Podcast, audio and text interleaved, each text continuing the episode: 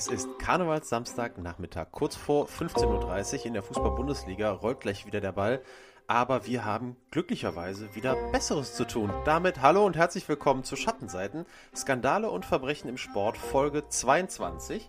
Ich bin Daniel Becker und wie immer mit mir verbunden Benny Strucker. Hallo Benny. Hallo Daniel und hallo an die Hörerschaft. Ja, Benny, wie gesagt, heute schon 22. Ausgabe unseres kleinen Podcast-Projekts. Ja. Und bevor wir auf das aktuelle Thema eingehen, äh, würde ich gerne nochmal äh, unsere Hörerinnen und Hörer an letzte Woche erinnern, beziehungsweise an die Folge von vor zwei Wochen, wo es um Albert Richter ging. Ich hatte nämlich nochmal kurz Kontakt mit Renate Franz, der Biografin von Albert Richter, und äh, in der letzten Folge ja auch unsere Interviewpartnerin. Und ähm, die hat uns noch ein paar Anmerkungen mitgegeben und die will ich dann doch noch mal ganz kurz machen. Das sind Kleinigkeiten, aber wir wollen der äh, Chronistenpflicht da äh, Genüge tun.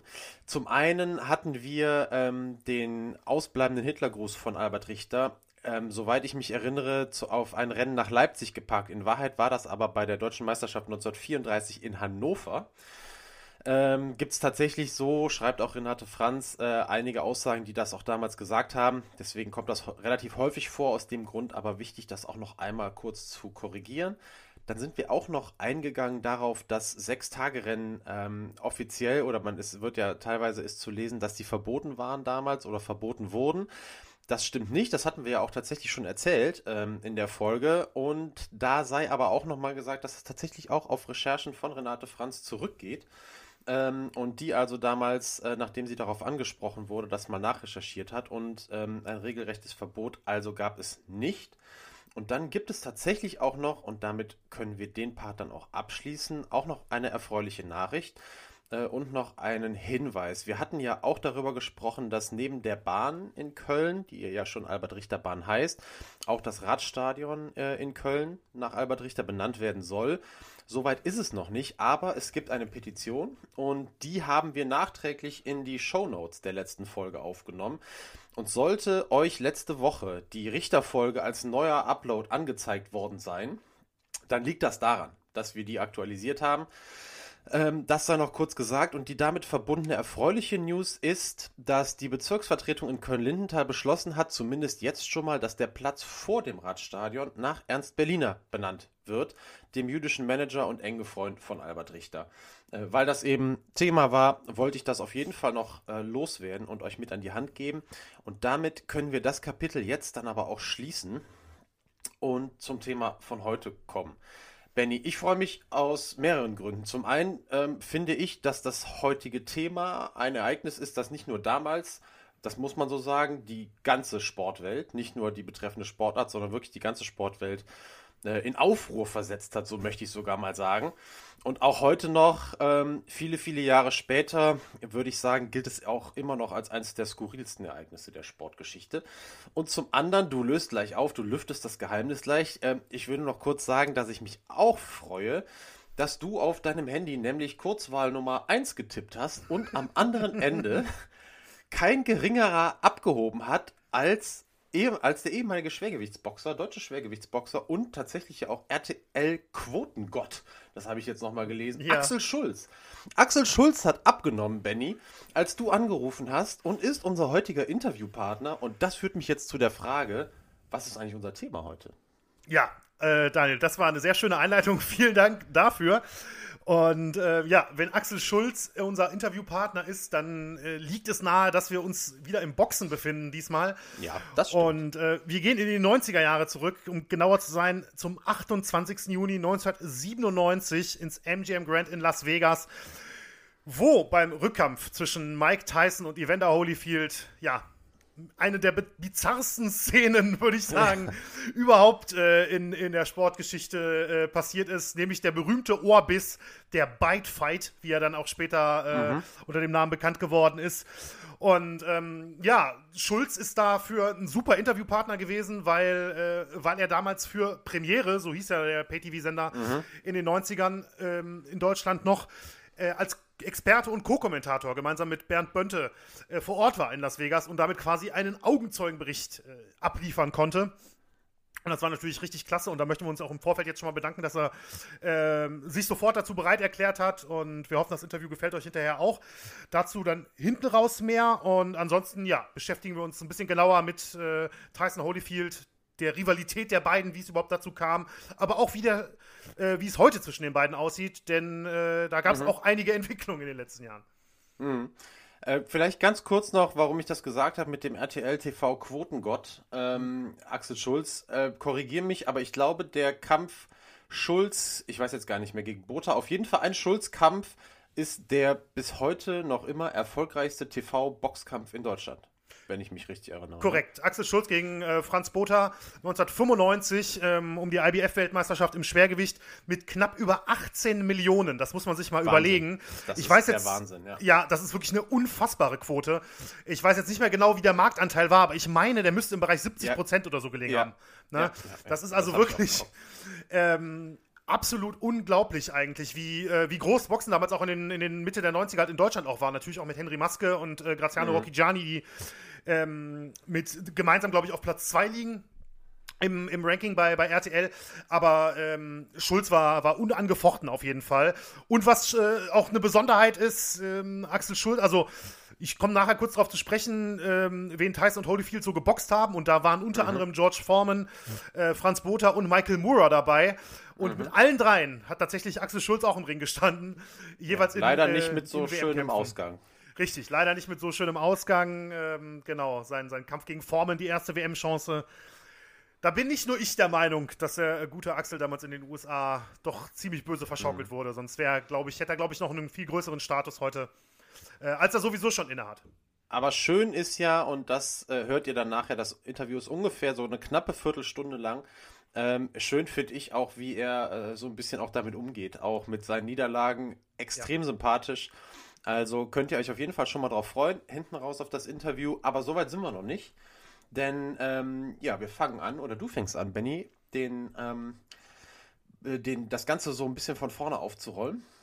Mhm. Und damit würde ich sagen, ist der rote Teppich äh, für dich ausgerollt und es kann losgehen. Also, heute Mike Tyson, Evander Holyfield und der berühmte Biss ins Ohr. Der berühmte Biss ins Ohr, ganz genau. Ja, wir beginnen, ähm, auch wenn es jetzt heute nicht äh, konkret nur um eine Person geht, sondern äh, ja, ein spezielles Ereignis, trotzdem mal ganz kurz ein bisschen biografisch äh, bei beiden. Protagonisten, die, äh, die heute natürlich die größte Rolle spielen werden. Mike Tyson und Evander Holyfield, die sich übrigens auch schon überraschend früh tatsächlich kennengelernt haben, nämlich schon Mitte der 80er. Aber äh, zunächst ist Tyson am 30. Juni 1966 als Michael Gerard Tyson in Brownsville in Brooklyn in New York City geboren worden und in sehr ärmlichen Verhältnissen aufgewachsen. Er verbrachte den Großteil seiner Kindheit tatsächlich in sozialen Brennpunkten, er galt dennoch als äh, sehr schüchtern, unsicher und zurückgezogen. Sein größtes Hobby in der Kindheit ähm, bis heute äh, begeht er das sogar, war tatsächlich die Taubenzucht, mhm. die, er, die er auch heute noch betreibt und äh, ja in seiner ganzen Karriere über Unsummen tatsächlich dafür, ähm, dafür ausgegeben hat. Also Teilweise war die Rede von, von sechsstelligen Beträgen im Monat, die er äh, für seine okay. Tauben auf den Tisch gelegt hat. Ja, ganz genau. Das hat er schon als kleines Kind angefangen. Ähm, aber Tyson wuchs vor allem auch mit ja, den falschen Freunden und ähm, ja, einer armen Familie auch auf und geriet schnell auf die schiefe Bahn. Er war äh, ein Dieb, häufig in Schlägereien verwickelt in seiner Kindheit und als er zwölf Jahre alt war, wurde er bereits 38 Mal verhaftet. Also das ist schon, äh, das ist schon wirklich eine Marke. Aber das sollte sich alles ändern, äh, als Tyson in eine Anstalt für schwer erziehbare und straffällig gewordene Kinder und Jugendliche kam und dort von einem gewissen Bobby Stewart entdeckt wurde, einem ehemaligen Profiboxer, der dort als äh, Sozialarbeiter und Sportlehrer arbeitete. Und der von, war von äh, Tysons physischen Fähigkeiten im Alter von 12, 13 Jahren schon so beeindruckt, dass er ähm, sich entschieden hat, einen absolut legendären Boxtrainer zu kontaktieren, nämlich Cus D'Amato, der schon in den 50er und 60er Jahren mit Floyd Patterson einen Schwergewichtsweltmeister hervorbrachte. Und ähm, als der Tyson zum ersten Mal beim Sparring gesehen haben soll, Tyson war damals 13 Jahre alt, ist übermittelt, dass Dabato mhm. da nach dem Sparring gesagt haben soll, das ist der zukünftige, zukünftige Weltmeister im Schwergewicht. Obwohl Tyson damals im Endeffekt ja noch gar nicht wirklich auf Wettbewerbsbasis oder so geboxt hat. Na, ähm, Also wirklich eine, ich fand immer schon äh, eine, eine, ganz beeindruckende Geschichte und D'Amato ist dann auch zu einem richtigen Ziehvater für Tyson geworden. Er nahm ihn bei sich auf, bei sich zu Hause, begann ihn auf die Karriere als Boxer vorzubereiten und ähm, ließ ihn von den Trainern trainieren, die bei ihm bei ihm gearbeitet haben, für ihn gearbeitet haben, weil er schon relativ alt war zu dem Zeitpunkt. Und Tyson wurde immer besser, häufte beeindruckende äh, Siege als Amateur ein, äh, an, gewann überraschend häufig, muss man tatsächlich auch aus heutiger Sicht sagen, ähm, durch K.O., denn bei den Amateuren größere Handschuhe, Kopfschutz, kommt ja. es normalerweise seltener zu ähm, tatsächlichen Knockouts. Das war bei Tyson anders. Da endeten häufig Kämpfe gerade in seiner Jugend schon in, in Runde 1, auch bei den Amateuren. Ähm, und er ist da richtig, richtig gut geworden, quasi auf den Weg zu den Olympischen Spielen 1984. Und da kreuzen sich äh, dann die Wege mit Evander Holyfield zum ersten Mal der ähm, ja, knapp dreieinhalb bis vier Jahre älter war als Tyson, am 19. Oktober 1962 in Atmore in Alabama als jüngstes von neun Kindern geboren wurde. Und Holyfield äh, zog relativ früh in, äh, in seinem Leben mit seiner Familie nach Atlanta im US-Bundesstaat Georgia. Und auch er wuchs in einer sehr kriminellen Nachbarschaft auf, also in so Housing Projects. Ähm, das gibt es ja, gibt's ja auch heute noch wo grundsätzlich häufig äh, ja mit Straßenkriminalität, Drogenkriminalität und so weiter große, große Probleme herrschen. Auch er wuchs in einer ähnlichen Gegend auf. Ähm, Im Gegensatz zu Tyson begann Holyfield allerdings schon im Alter von acht Jahren mit dem Boxen und äh, feierte schnell erste Erfolge hatte seine Mutter tatsächlich überreden müssen, hat er äh, vor gar nicht allzu langer Zeit mal in einem, in einem Podcast auch nochmal erzählt. Das ist eine ganz tolle Geschichte auch, wie es bei ihm äh, losging. Und er soll damals schon äh, im Alter von acht Jahren sich jeden Tag äh, zu Hause vor den Spiegel äh, gestellt haben, hat er gesagt, und äh, sich angeguckt haben im Spiegel, sein Spiegelbild und gesagt haben, Evander Holyfield, Weltmeister im Schwergewicht. Das hat er wohl jeden Tag tatsächlich gemacht in seiner Kindheit, obwohl er natürlich damals noch weit, weit von, ähm, vom Gewicht oder der Größe etc. entfernt war, denn er war gar nicht besonders groß oder schwer in seiner, in seiner Kindheit und seiner Jugend. Ähm, und Holyfield gewann zahlreiche Amateurturniere, wurde zu einem, besten, äh, einem der besten in seiner Gewichtsklasse in den ganzen USA tatsächlich. Und ähm, mal kurz ein Fun Fact, weil die Hörer wissen ja auch schon, dass es nachher um den Ohrbiss geht. Ähm, ja. Holyfield wurde tatsächlich bei einem Amateurkampf 1980 disqualifiziert, weil er seinem Gegner vor lauter Frust in die Schulter gebissen hat. Ach, Quatsch, also, echt? ja, kein Witz. Bevor er 1967, also Opfer, äh, 7, Entschuldigung, 97, Opfer des berühmten Ohrbisses wurde, hat er 17 Jahre zuvor tatsächlich mit einem Schulterbiss, äh, natürlich auf viel, viel, viel, viel kleinerer Bühne, ähm, von sich reden machen lassen. Also, das, äh, das fand ich auch wirklich äh, amüsant, muss ich sagen. Also, wo du das aber auch gerade sagst, dass er auch schon, ich meine, dass er schon als kleines Kind ähm, sich das so vorstellt, das spricht ja auch so für eine totale Besessenheit vor dem Sport. Hm. Wenn man sich heute mal sein Instagram-Profil anguckt, ne, davon hat er nicht viel verloren. Der Typ sieht aus, also ist der Wahnsinn. Der sieht aus, ne? als wäre der 20 Jahre jünger. Ja. Also ist richtig, richtig krass. Ja. Also das hat er, hat er nicht verloren. Ne? Ist auch immer noch regelmäßig ja, im Training. Ja. ja, da kommen wir, glaube ich, ja nachher nochmal drauf zu sprechen. Das kann ja genau. in der Zukunft noch eine Rolle spielen, aber da wollen wir jetzt nichts vorwegnehmen. Ganz genau, ganz genau. Ja, ähm, und wie ich es eben schon gesagt hatte, die Karrieren von Tyson und Holyfield, die kreuzten sich dann erstmals 1984, als beide versuchten, sich für die Olympischen Spiele in Los Angeles zu qualifizieren. Zu der Zeit, äh, klar war ja Team USA, ist äh, auch im Boxen genauso. Die haben da diese Tryouts, also die Ausscheidungskämpfe erstmal intern, ähm, bevor es dann zur Olympia-Quali und so weiter geht. Und äh, da haben sie tatsächlich auch häufiger zusammen trainiert und sich wohl auch relativ gut verstanden. Auch wenn sie beide in unterschiedlichen Gewichtsklassen angetreten sind. Denn Tyson war damals schon ziemlich bullig. Ähm, auf dem Weg äh, ins Schwergewicht, auch als Amateur. Holyfield war damals noch im Halbschwergewicht aktiv. Also waren sie keine direkten Konkurrenten, aber tatsächlich äh, Trainingskollegen. Und Holyfield gelang es, sich für die äh, Spiele zu qualifizieren. Er gewann später in Los Angeles die Bronzemedaille in seiner Gewichtsklasse, während Tyson beim entscheidenden äh, US-Ausscheidungskampf äh, gegen einen gewissen Henry Tillman, den er später als Profi dann klar besiegt hat, ziemlich umstritten nach Punkten tatsächlich verloren hat und damit nicht zu Olympia durfte. Ähm, danach wurden beide innerhalb von vier Monaten Profis, also die Karrieren sind relativ parallel verlaufen tatsächlich. Holyfield wechselte mit 22 Jahren im November 1984 zunächst im Halbschwergewicht zu den Profis und Tyson dann im März 1985 im Alter von nur 18 Jahren im Schwergewicht. Und äh, ja, was da für zwei ähm, zukünftige Legenden tatsächlich des Sports und des Boxens ähm, auf die Profibühne gekommen sind. Das war richtig schnell klar, denn bereits 1986 wurden beide Weltmeister. Das ist äh, aus heutiger Sicht nahezu unvorstellbar. Also das sind absolute Ausnahmeathleten, die, die sowas hinbekommen, wirklich irgendwie im zweiten Profijahr oder ähm, bei Tyson war es, ja, auch noch im zweiten Profijahr, bei äh, Holyfield war es im dritten Profijahr, ähm, tatsächlich schon um einen WM-Titel zu boxen.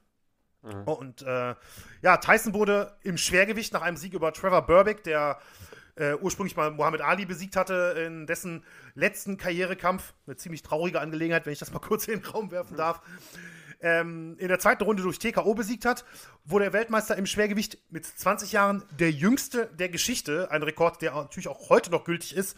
Mhm. Und ein Rekord, den, der für mich eigentlich ein Rekord für die Ewigkeit ist. Ich kann mir überhaupt nicht vorstellen, dass, dass ein 20-Jähriger das, das nochmal schaffen kann. Und ähm, Holyfield dann im Cruisergewicht tatsächlich, also eins über dem Halbschwergewicht, aber unter dem Schwergewicht, eine relativ junge Gewichtsklasse damals. Äh, da wurde er mit einem Punktsieg über Dwight Mohammed Kawi ebenfalls 1986 Weltmeister. Holyfield wechselte dann 1988 ins Schwergewicht. Äh, zu einer Zeit, in der Tyson schon der absolute Superstar war. Also, das war wirklich, der hatte, der war der unumstrittene Weltmeister. Das heißt, er hat die Verbandsgürtel von den drei verschiedenen Verbänden, die damals ähm, relevant waren, alle vereinigt in unterschiedlichen Kämpfen und war einfach nur der König ähm, im, im, Limit und natürlich auch in der, in der ganzen Sportszene. Also ich war natürlich damals jetzt nicht, äh, ich war damals ungefähr drei, also in keinem Alter, ähm, wo man da wirklich von Erinnerung sprechen kann. Aber ähm, es ist relativ gut übermittelt, dass, dass Mike Tyson ähm, in der zweiten Hälfte der 80er Jahre einfach einer der populärsten und größten Sportler der Welt war. Das ist, äh, das ist glaube ich, gar keine Frage. Und auch seine Kämpfe sind ja auch damals schon häufig in Deutschland übertragen worden. Und tatsächlich begann schon 1989 äh, die ersten Gespräche für einen möglichen WM-Kampf zwischen Tyson und Holyfield. Also acht Jahre vor dem äh, ominösen Rematch, auf das wir später zu sprechen kommen, und sieben Jahre vor dem tatsächlich ersten Kampf. Mhm. Ähm, denn es sollte, ja, dieses Duell, diese Rivalität sollte nie wirklich unter einem guten Stern stehen, muss man einfach so sagen. Denn es war eigentlich geplant, dass beide im Juni 1990 in einem wirklich echten Mega-Fight dann schon aufeinandertreffen. Denn Holyfield hatte sich im Schwergewicht in den Ranglisten nach oben geboxt. Tyson hatte, äh, ja, im Prinzip jeden relevanten äh, Contender, Herausforderer ähm, bereits absolut vernichtend geschlagen. Das kann man nicht anders sagen. Er ist wie ein Wirbelwind ähm, durch diese Gewichtsklasse geschossen. Ähm, und noch bevor Tyson im Februar 1990 in Tokio eine als damals schon fast als lächerlich einfach betrachtete Titelverteidigung gegen einen gewissen James Buster Douglas absolvierte, stand schon alles für Tyson Holyfield fest. Also ähm, sie sollten mhm. am 18. Juni 1990 in Atlantic City in den Ring steigen. Tyson, die Börsen waren schon verhandelt. Tyson würde garantiert 22 Millionen kassieren, die bis dato höchste Garantiebörse für einen Boxer überhaupt. Holyfield käme mit immerhin 11 Millionen auch nicht schlecht davon, muss man sagen. Also alles war, war schon fest. Tyson musste einfach nur noch eben kurz diese äh, kleine Pflichtaufgabe da in Tokio ähm, aus dem Weg schaffen. Doch dann kam eben jener 11. Februar 1990 und Tyson verlor gegen Buster Douglas in einer der größten Sensationen, und das sage ich jetzt ganz bewusst, der Sportgeschichte, da bin ich mir sicher, äh, seinen WM-Titel im Schwergewicht gegen den 42 zu 1 Außenseiter äh, Douglas durch K.O. in Runde 10. Also es war. Es ist einer dieser Momente, ähm, das, das liest man immer wieder, das hört man immer wieder, wo, wo viele Leute wissen, wo sie waren, als, ähm, als das passiert ist. Ne? Oder als sie davon erfuhren. Also wirklich eine. Äh, ja, man kann es nicht anders sagen. Es ist die größte Sensation, die größte, äh, der größte Überraschungssieg der Boxgeschichte. Und ähm, auch im, im, ganzen Sportbereich ist das, ist das weit oben einzurechnen, weil Tyson galt als unbesiegbar zu der damaligen Zeit.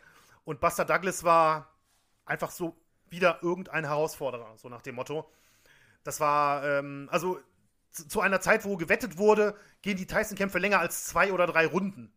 Ne? Mhm. Und, und dann, ja, gewinnt der Typ, wo die Buchmacher vorher gesagt haben, äh, 42 zu 1. das ist also wirklich, äh, wirklich eine Sensation.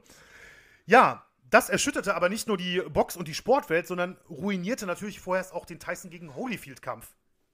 Denn Holyfield war der äh, Herausforderer, bekam dann trotzdem seine Titelchance eben gegen Douglas, den er ähm, im Oktober 1990, einen völlig außer Form befindlichen Douglas, muss man allerdings auch dazu sagen, ganz humorlos in drei Runden ausgenockt hat.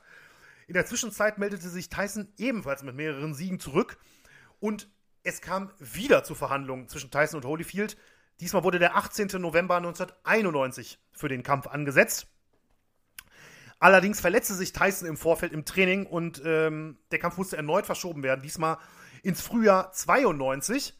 Doch, weil wie gesagt, ich habe es schon angesprochen, äh, da stand alles unter keinem guten Stern.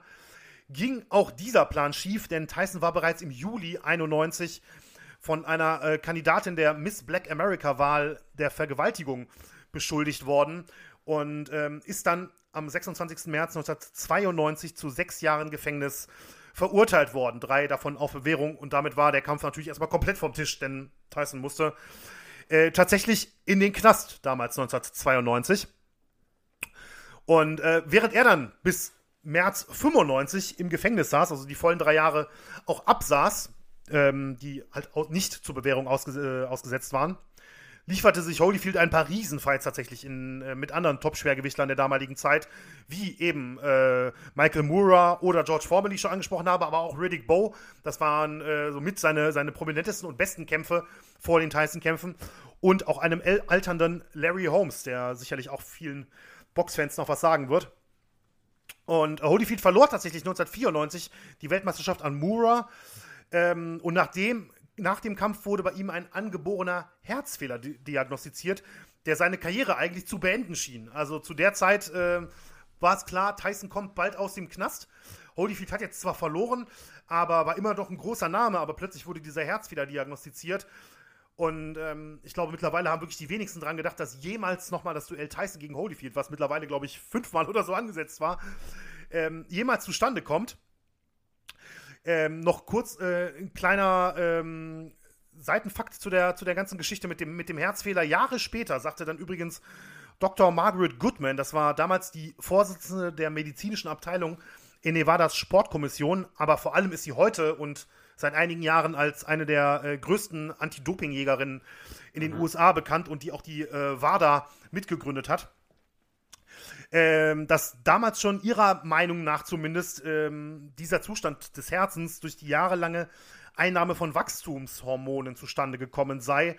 Aber man konnte Holyfield halt nie etwas nachweisen. Oder, das muss man leider auch sagen, zu der damaligen Zeit wurde auch häufig überhaupt nicht getestet.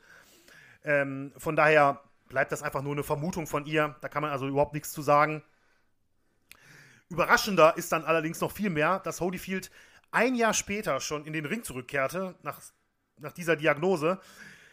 Seinen eigenen Aussagen zufolge ähm, ist er nämlich auf eine ganz besondere Art und Weise geheilt worden, denn er hat eine Sendung von einem TV-Priester gesehen und während er diese Sendung gesehen hat, hatte er gefühlt, wie sein Herz äh, geheilt wurde. Also quasi Ui, äh, genau in dem Moment, ja, ganz genau.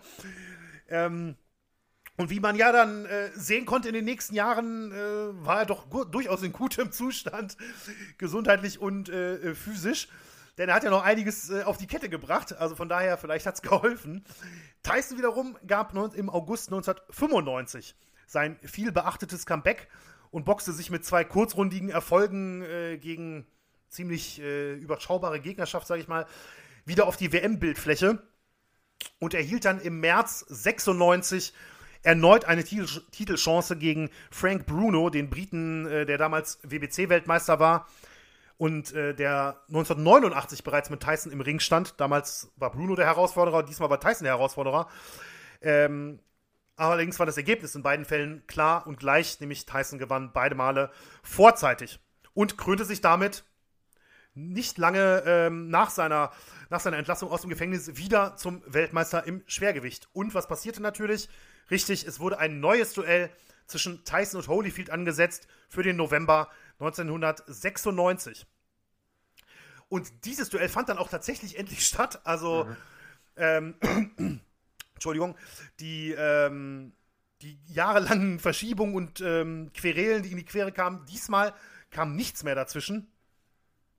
Holyfield ähm, galt allerdings zu dem Zeitpunkt, muss man auch sagen, bereits als ja schon fast, ähm, gehörte schon fast zum alten Eisen. Das, ist, das klingt absurd aus heutiger Sicht, weil er bis 2011 noch im Ring stand, auf einem durchaus ordentlichen Niveau, sage ich mal. Ähm, aber nichtsdestotrotz mit dieser Herzdiagnose, die, äh, die noch nicht alt war. Und ähm, er ist rund ein Jahr zuvor von Riddick Bowe äh, vorzeitig besiegt worden. War halt einfach, ja, er galt als einer, der seinen Zenit überschritten hatte. Und er war zu Beginn tatsächlich auch gegen Tyson richtig krasser Außenseiter. Äh, 25, 25 zu 1 tatsächlich, ja. Ähm, die Quote änderte sich aber drastisch zugunsten von Holyfield, denn es wurde äh, so viel Geld auf ihn gesetzt, dass die Quote am Kampfabend nur noch bei 5 zu 1 lag. Also okay. ähm, da äh, sind immer noch, äh, ich glaube, den, vor allem in den Las Vegas Casinos gibt es immer noch einige, die nicht gerne daran zurückdenken, äh, denn das war, glaube ich, ganz schön teuer geworden. Denn im Ring zeichnete sich dann im November 96 ein ganz anderes Bild ab, als die Quoten vorher prophezeien sollten. Holyfield zeigte sich als dominanter Mann und gewann einen herausragenden und wirklich auch dramatischen Kampf durch TKO in Runde 11. Hat damals äh, das gemacht, was ja sich kaum jemand im Vorfeld getraut hatte, äh, nämlich Druck auf Tyson auszuüben. Also anders den Kampf angegangen als Douglas, der fiel damals äh, mit der Führhand, versucht die, hat die Distanz zu etablieren und Tyson so zu zermürben. Holyfield im Gegensatz ist quasi äh, auf den Mann, der damals ja Tyson als baddest man on the planet äh, bekannt war, der böseste Mann des Planeten im Prinzip. Ähm, und Holyfield hat damals als seine Strategie quasi erkoren zu sagen, okay, ich gehe in den Mann, ich mache Druck auf den aus, ich übe Druck auf den aus, ähm, ja, vor dem sich alle fürchten im Endeffekt. Und ähm, das war damals mehr als von Erfolg geprägt. Das war ein gigantischer Sieg für, für Holyfield, der über Nacht plötzlich wieder ganz, ganz, ganz, ganz oben stand. Allerdings beschwerte sich schon damals Tyson über äh, mehrere Kopfstöße im Kampfverlauf von Holyfield und ähm, dass der Ringrichter nichts dagegen unternommen habe. Ähm, ja, und obwohl äh, Holyfield den Kampf relativ deutlich, zumindest vom Ergebnis her, gewonnen hat, war relativ klar, da musste ein Rematch her, denn der Kampf war ein Megageschäft. Er brachte beiden Boxern zweistellige Millionenbörsen ein und setzte knapp 100 Millionen Dollar um insgesamt. Und äh, Tysons Promoter Don King, sicherlich auch mal ein Mann für eine Schattenseitenfolge, wie ich das mal kurz einwerfen oder, kann. Oder zehn Schattenseitenfolgen. Ähm, vielleicht, ja, durchaus. Also keine Sorge, machen wir nicht, aber äh, nein, es gäbe genug Stoff, glaube ich, bei ihm. Genau, genau.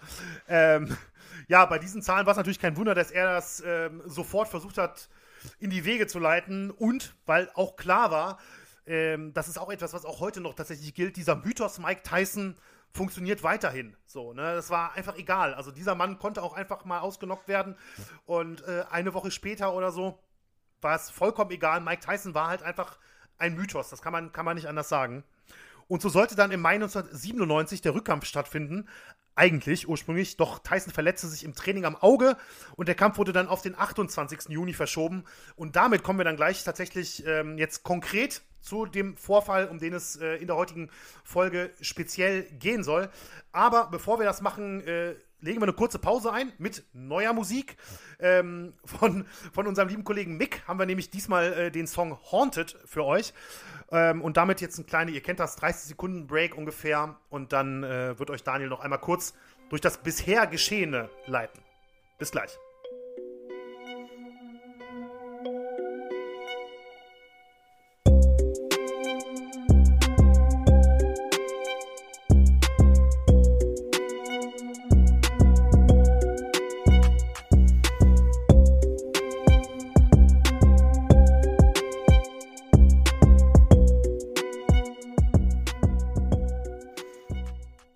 Das war Haunted von unserem Kollegen Mick. Und äh, bevor wir jetzt gleich zum legendären Rematch kommen zwischen äh, Mike Tyson und Evander Holyfield, wollen wir noch einmal ganz kurz zusammenfassen, was wir bis jetzt gehört haben. Also, etwas überraschend. Wir haben auch gerade kurz in der Pause noch äh, drüber gesprochen, Benny und ich. Ähm, auch, es, man mag es kaum glauben, aber selbst im Boxen gibt es selbst für Benny teilweise noch Neuigkeiten, wenn er tiefer in Themen eintaucht. Ähm, also, die Geschichte von Mike Tyson und Evander Holyfield fängt sehr früh an. Beide lernen sich schon Mitte der 80er Jahre kennen. Ähm, ein Kampf, beide gehören schnell zur, zur Spitze, erst in unterschiedlichen ähm, Gewichtsklassen. Schnell ist aber dann auch klar, das wird ein Mega-Fight, den die Welt sehen will. Der wird dann auch mehrmals angesetzt, kommt aber lange Zeit aus unterschiedlichen Gründen, unter anderem ähm, auch, weil Mike Tyson ähm, ins Gefängnis muss, nicht zustande. Dann ist es aber dann soweit im Jahr 1996 zum ersten Kampf. Und den gewinnt der zunächst bei den Buchmachern haushohe Außenseiter Holyfield. Nachher, hat Benny ja eben erzählt, regulierte sich das Ganze, weil extrem viel Geld auf ihn gesetzt wurde. Immer noch aber 5 zu 1 Außenseiter. Evander Holyfield schlägt Mike Tyson. Und äh, der will das natürlich nicht auf sich sitzen lassen. Und so kommen wir und gehen wir in Richtung Rückkampf. Das legendäre Rematch, Benny, äh, mit dem Ohrbiss, da äh, nimmst du uns jetzt mal wieder mit hin. Ja, ganz genau. Äh, wir sind jetzt nämlich im MGM Grand in Las Vegas äh, im Juni 1997 und wieder war die Halle natürlich ausverkauft mit 18.187 Zuschauer, die alleine schon durch Ticketeinnahmen, Boxen ist ja relativ teuer, muss man sagen, äh, die alleine schon durch Ticketeinnahmen 17 Millionen Dollar eingespült haben. Und ähm, ich habe auch noch mal ein paar alte Fotos durchgeguckt. Ähm, beim Boxen ist ja häufig auch immer sehr viel Prominenz vor Ort und auch damals war das, war das nicht anders. So waren unter anderem Sylvester Stallone, Michael Douglas, Madonna, NBA-Star Shaquille O'Neal, der damals ja wirklich ein Megastar war in Mitte der 90er, mhm. oder auch äh, der allseits bekannte und ähm, mittelmäßig beliebte Donald Trump äh, war damals vor Ort tatsächlich, äh, in, vor allem in seiner Funktion natürlich als Hotelmogul damals noch. Ähm, Trump hatte ja auch schon mehrfach Tyson-Kämpfe tatsächlich ausgetragen, äh, vor allem mhm. Ende der 80er in seinen, in seinen Hotels in Atlantic City. Also da waren einige sehr, sehr prominente äh, Menschen vor Ort, auch die dann Zeuge von einer wirklich absolut bizarren äh, Szene werden sollten. Aber nicht nur das, sondern es waren auch fast zwei Millionen Haushalte in den USA, die den Kampf als Pay-per-view gekauft haben. Das äh, Event setzte damals insgesamt rund 150 Millionen Dollar um und stellte damit einen neuen Rekord für einen Boxkampf auf. Also allein diese ganzen Zahlen, ich äh, frage was ähnliches nachher auch noch Axel Schulz, aber allein diese ganzen Zahlen zeigen schon, was das für ein gigantisches äh, Spektakel und was für ein Riesenevent das einfach nur war. Wie groß also, dieser Kampf war. Zwei Millionen Haushalte in den USA Pay-per-view. Ich glaube, also die, die meisten werden das wissen, aber im Boxen ist das ja üblich, dass ähm, man für einzelne Events bezahlt. Ne? Also genau, das ist ja nichts genau. anderes, ist Pay-Per-View. Ja, und dann kann man ja aber auch schon tatsächlich mal eine ganze Menge Geld hinlegen. Weißt du zufällig noch, wie viel das gekostet hat? Und selbst wenn nicht, ist nicht schlimm, aber so die, so die, die Beträge von heute, also ich glaube, so 50 Euro oder so, kann man schon mal bezahlen für so einen Abend. Also, ähm, das sind sogar nicht mehr die Beträge von heute, sondern das wird, ich bin mir jetzt nicht ganz sicher, wie es damals war, aber normalerweise müsste es im Bereich 50 Dollar gewesen sein, ungefähr. Äh, heute ist es tatsächlich schon mal eher bei 80 oder mhm. ähm, Mayweather gegen Pacquiao, das wäre ja so der Mega-Fight der 2010er Jahre, da kostete das tatsächlich 99 Dollar. Ähm, nur dieses einzelne Event, obwohl du trotzdem natürlich, also mhm.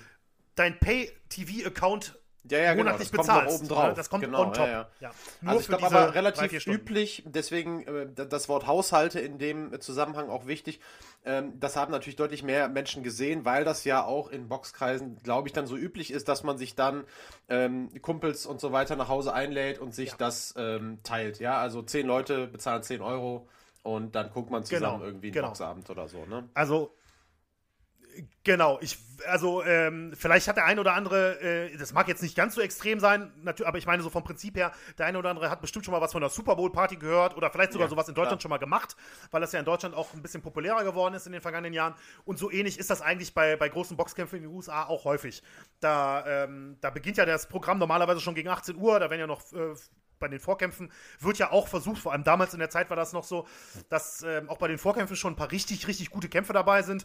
Ähm, und dann ist es dann so ein Barbecue-Grill-Tag gewesen, das war Juni, also da bin ich mir sicher, dass es da äh, ein paar richtig große äh, Partys gegeben hat, sage ich mal dazu, bevor es dann abends zu dem, zu dem ganz großen Kampf gab, wo vorher schon äh, zusammen gefeiert wurde und äh, gegrillt wurde und so weiter. Also das ist ganz normal.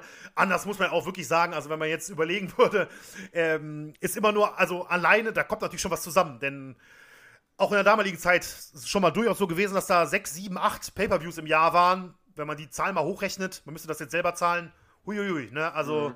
da bist du schon mal locker 400, 500 Dollar dann im Jahr nur dafür los, ne? Das ist natürlich schon, schon eine Menge Holz, ja. Ja, der Kampf damals hatte, das ist ja im Boxen auch sehr beliebt, äh, dass es so ähm, wirkliche, äh, ja, fast schon wie Filmtitel oder so oder Untertitel nochmal für einen Kampf gibt. Und der Kampf hatte damals den, äh, tatsächlich den Beinamen The Sound and the Fury. Und ich bin aus heutiger Sicht ähm, immer noch der Meinung, dass man das hätte kaum passender wählen können. Es ist natürlich auch äh, angelehnt an das äh, Buch von William Faulkner, was auf Deutsch Schall und Wahn heißt, von 1929.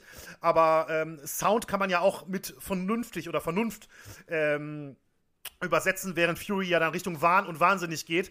Und wenn man überlegt, was hinterher passiert ist, mhm. ist einfach dieser Name, finde ich, also das, ist, das lässt mich immer wieder schmunzeln, muss ich sagen.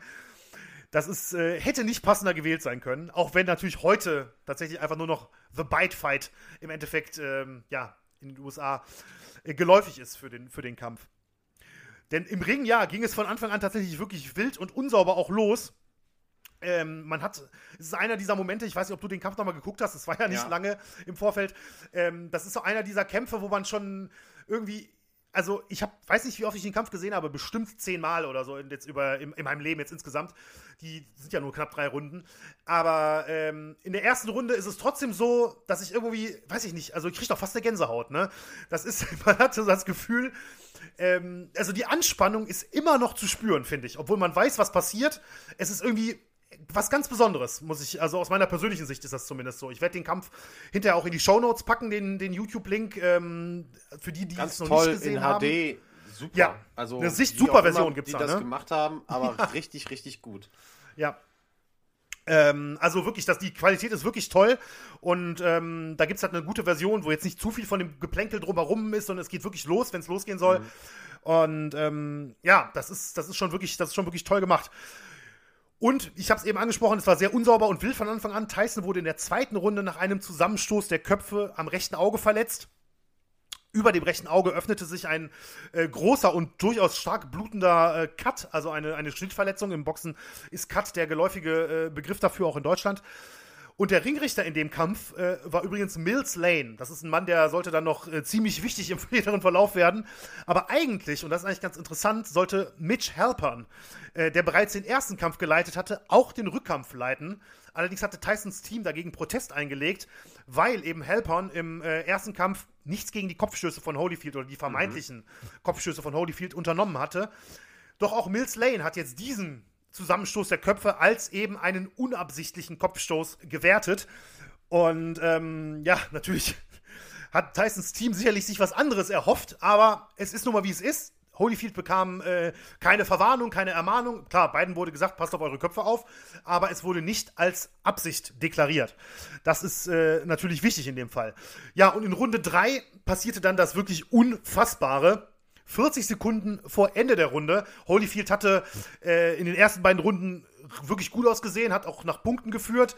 Tyson hatte ich das Gefühl, kam in Runde 3 eigentlich in ein paar Momenten ein bisschen besser äh, in den Kampf, nachdem es am Anfang ein bisschen schwierig bei ihm war. Aber es war trotzdem immer noch ein sehr, sehr schwerer Kampf für ihn. Und Holyfield war immer noch richtig gut. Aber 40 Sekunden vor Ende der Runde äh, befanden sich dann beide Boxer im, im, im Clinch, ganz nah beieinander.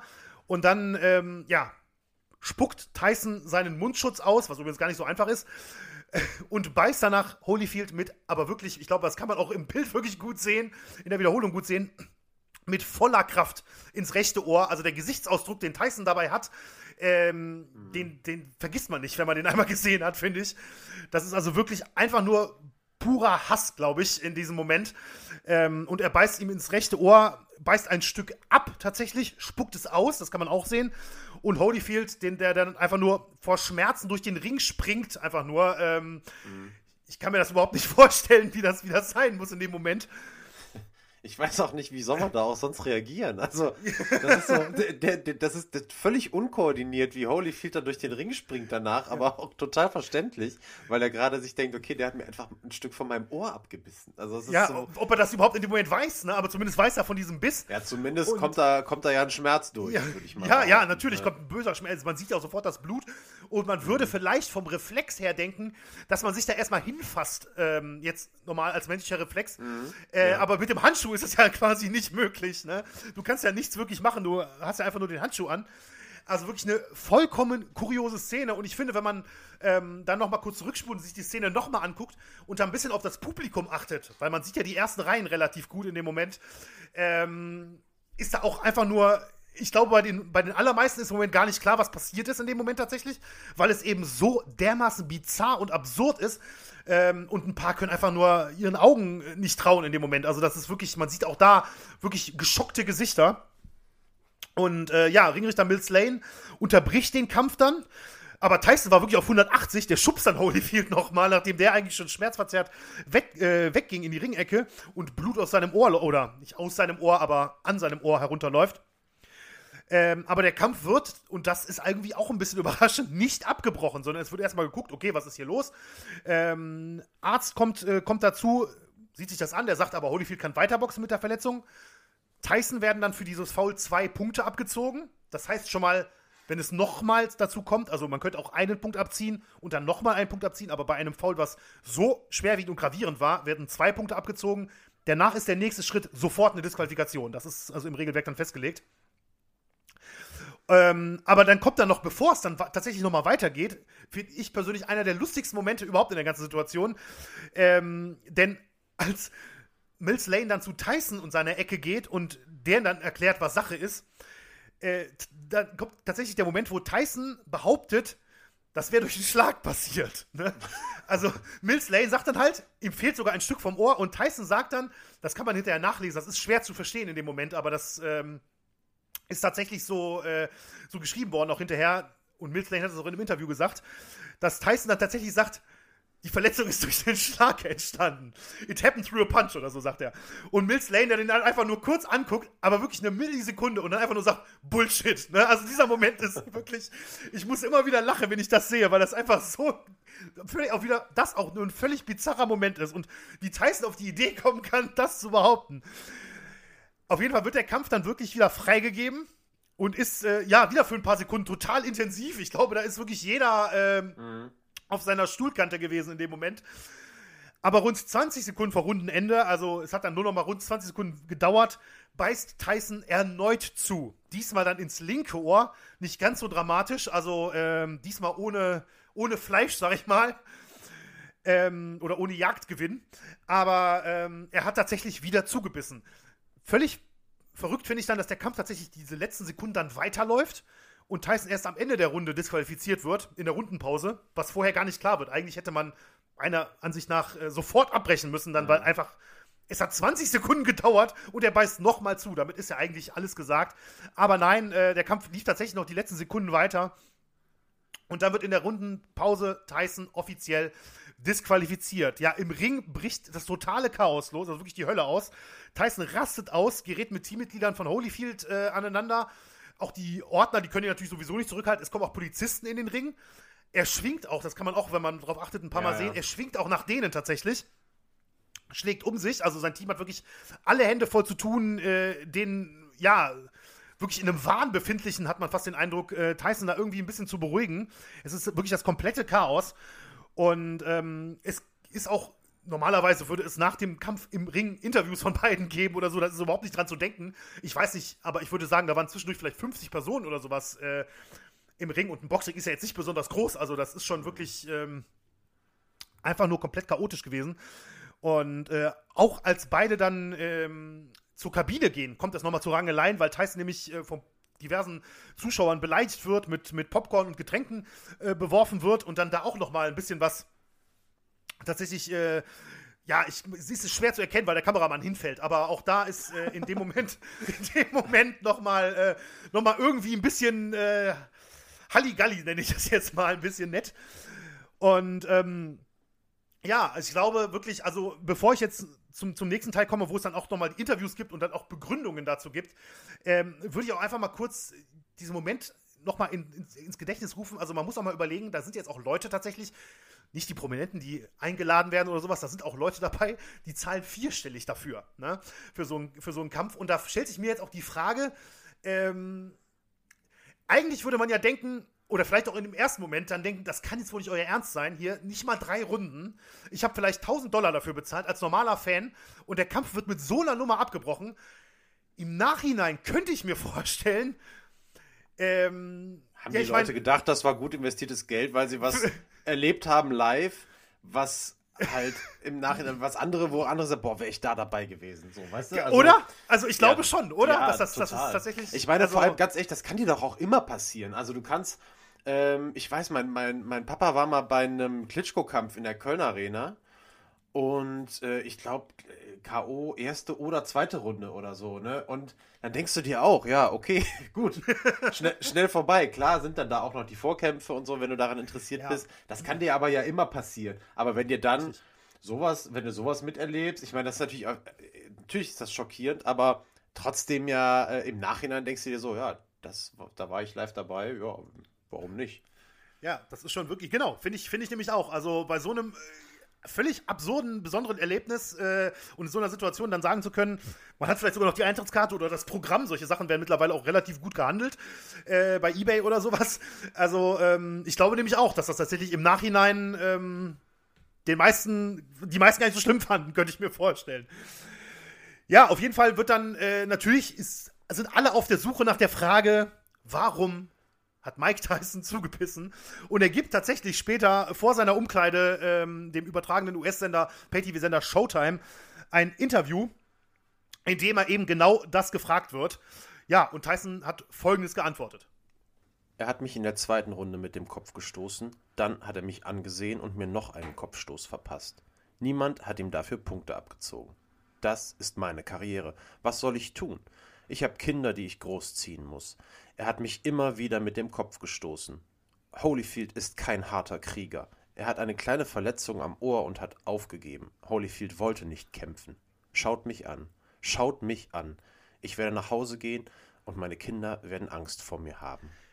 Auch Holyfield gab ein Interview und äh, er warf Tyson indes vor, den einfachen Weg gewählt zu haben. Also einfach zu, sagen zu können, er hat nicht im Ring verloren. Ne? Er ist jetzt hier mit so einer Situation irgendwie disqualifiziert worden, aber er hat nicht im Ring verloren. Es war quasi der, ich sag mal in Anführungszeichen, easy way out.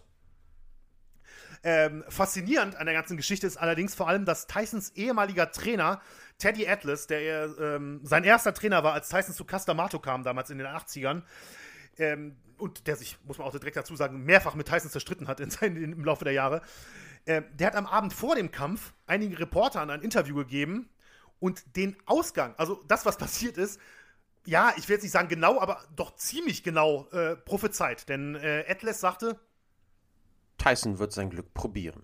Aber wenn er nicht früh im Kampf einen Knockout landen kann, dann wird er versuchen, sich disqualifizieren zu lassen. Entweder mit Ellenbogenstößen, Tiefschlägen, Kopfstößen oder durch Zubeißen. Ja, und ich finde es wirklich äh, faszinierend, dass er tatsächlich auch zubeißen, was ja nun wahrlich, also Tiefschläge, das kommt in fast jedem Kampf, ist mal aus Versehen auch mal ein Schlag äh, zu tief. Kopfstöße können immer mal wieder passieren. Ähm, Ellenbogenstöße genauso, aber dass er tatsächlich auch zubeißen mit erwähnt hat, hat mich äh, wirklich, äh, finde ich wirklich faszinierend, muss ich sagen. Also, er hat ihn offen wirklich, wirklich gut gekannt, offensichtlich. Ja, aber ähm, während sich in der Halle und in den um Umkleidekabinen immer noch relativ wilde Szenen abspielten, passiert im Ring allerdings auch noch was, denn der mit einem Mitarbeiter des MGM Grants, ein gewisser Mitchell Libonati, hat nämlich im Ring das abgebissene Stück von Holyfields Ohr gefunden. Ach Quatsch. Aha. Ja. Und ähm, ich, ich frage mich ja persönlich, wie das wohl ausgesehen hat, nachdem so viele Leute im Ring fahren, ne? Aber okay. Okay, er sammelte es ein, äh, brachte es in die Umkleide. Er soll wohl äh, an die Tür geklopft haben und gesagt haben, ich habe hier etwas, was Evander wohl haben will. Und ähm, ja, und hat dann das, tatsächlich das Stück des Ohres abgeliefert und im, äh, in der Umkleidekabine war bereits ein plastischer Chirurg, der, äh, der war bereits anwesend, der sollte mit Holyfield dann ins Krankenhaus fahren, weil man natürlich versucht hat, das Ohr noch zu retten. Aber äh, ja, so bizarr und kurios der ganze Abend schon war, konnte natürlich auch das nicht problemlos vonstatten gehen tatsächlich, denn auf der Fahrt zum Krankenhaus ging dieses Stück Ohr irgendwie verloren. Es ist sehr unklar, wie das tatsächlich passiert ist. Aber Tim Hallmark, das war damals äh, Holyfields Konditions- und Athletiktrainer, der war auf der Fahrt dabei und äh, ja, hat das in einem, in einem kurzen Zitat zusammengefasst. Ich habe gemeinsam mit dem plastischen Chirurg das Eis durchwühlt, aber wir konnten das Stück seines Ohres nicht mehr finden. Ja, so musste dann im Krankenhaus Holyfields rechtes Ohr mit acht Stichen äh, genäht werden. Doch das fehlende Stück blieb tatsächlich für immer verloren. Also ähm, es haben sich immer mal wieder ein paar Leute auf die Suche nach der Geschichte gemacht, äh, was denn mit diesem Ohr, äh, mit diesem Stück Ohr passiert ist. Aber es ist unklar. Also keiner weiß das genau. Äh, Holyfield fehlt bis heute einfach so ein ja, knapp ein Zentimeter, würde ich mal ungefähr sagen, ist schwer, schwer abzuschätzen, aber ungefähr ein Zentimeter großer Teil am, am oberen rechten Ohr, so auf der, auf der hinteren Seite oben, ne, ungefähr. Sieht man sofort, wenn man, wenn man das mal googelt oder so, dann gibt es, dann gibt es da direkt Nahaufnahmen von. Ja, ähm, also der, die Folgen für, für Tyson und Holyfield, das ist, müssen wir natürlich jetzt noch, noch ein bisschen beleuchten, bevor wir zum Interview kommen. Denn der Skandal war natürlich absolut gigantisch und äh, prägte am Folgetag Nachrichtensendungen und Titelseiten tatsächlich auf der ganzen Welt.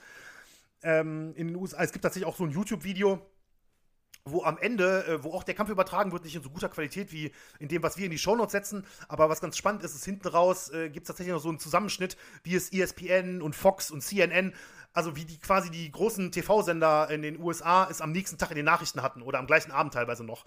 Und es hat wirklich einfach, ja, komplett die Nachrichtenwelt bestimmt. Und äh, dann ist am 30. Juni, also zwei Tage nach dem Kampf und übrigens gleichzeitig an Tysons Geburtstag, hat dann Tyson ein Statement im TV, also ein richtiges TV-Video-Statement abgegeben, in dem er sich bei Holyfield entschuldigt hatte. Er sagte dann, äh, er sei einfach ausgerastet und wüsste selbst nicht, warum er es getan hat. Jahre später hat er allerdings übrigens zugegeben, dass er das damals nur unter Protest gemacht hat und die Entschuldigung nicht ehrlich gemeint war. Das hat er bei Oprah Winfrey tatsächlich mal äh, gestanden im Nachhinein. Das ist so gut. Normalerweise geht man in solche Sendungen, um was zu gestehen und nicht um zu sagen, das, was ich gestanden habe, habe ich nicht so gemeint. Ja, Aber das, genau. hat auch, das hat auch Mike Tyson, ne? Ist, genau, das ist halt auch Mike Tyson, ganz genau.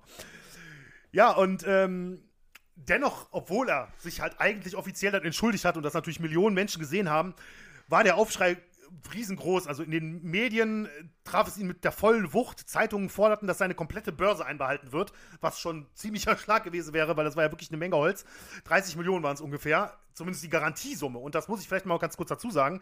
Also die Garantiesumme wird im Vorfeld verhandelt, aber normalerweise und mit Sicherheit in diesem Fall auch haben äh, Boxer wie Tyson und Holyfield noch mal, kriegen nochmal einen Prozentsatz der Pay-per-view-Einnahmen der sich dann einfach anhand der Verkäufe ähm, ergibt. Und es war der damals der bislang größte Pay-Per-View überhaupt. Das war damals ein Pay-Per-View-Rekord.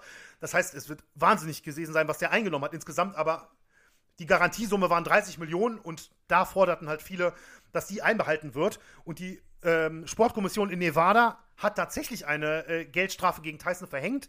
Die höchste, die möglich war, nämlich 3 Millionen Dollar, also 10 Prozent der Garantiebörse. Mehr geht rechtlich gar nicht ähm, und zog auch seine Boxlizenz ein.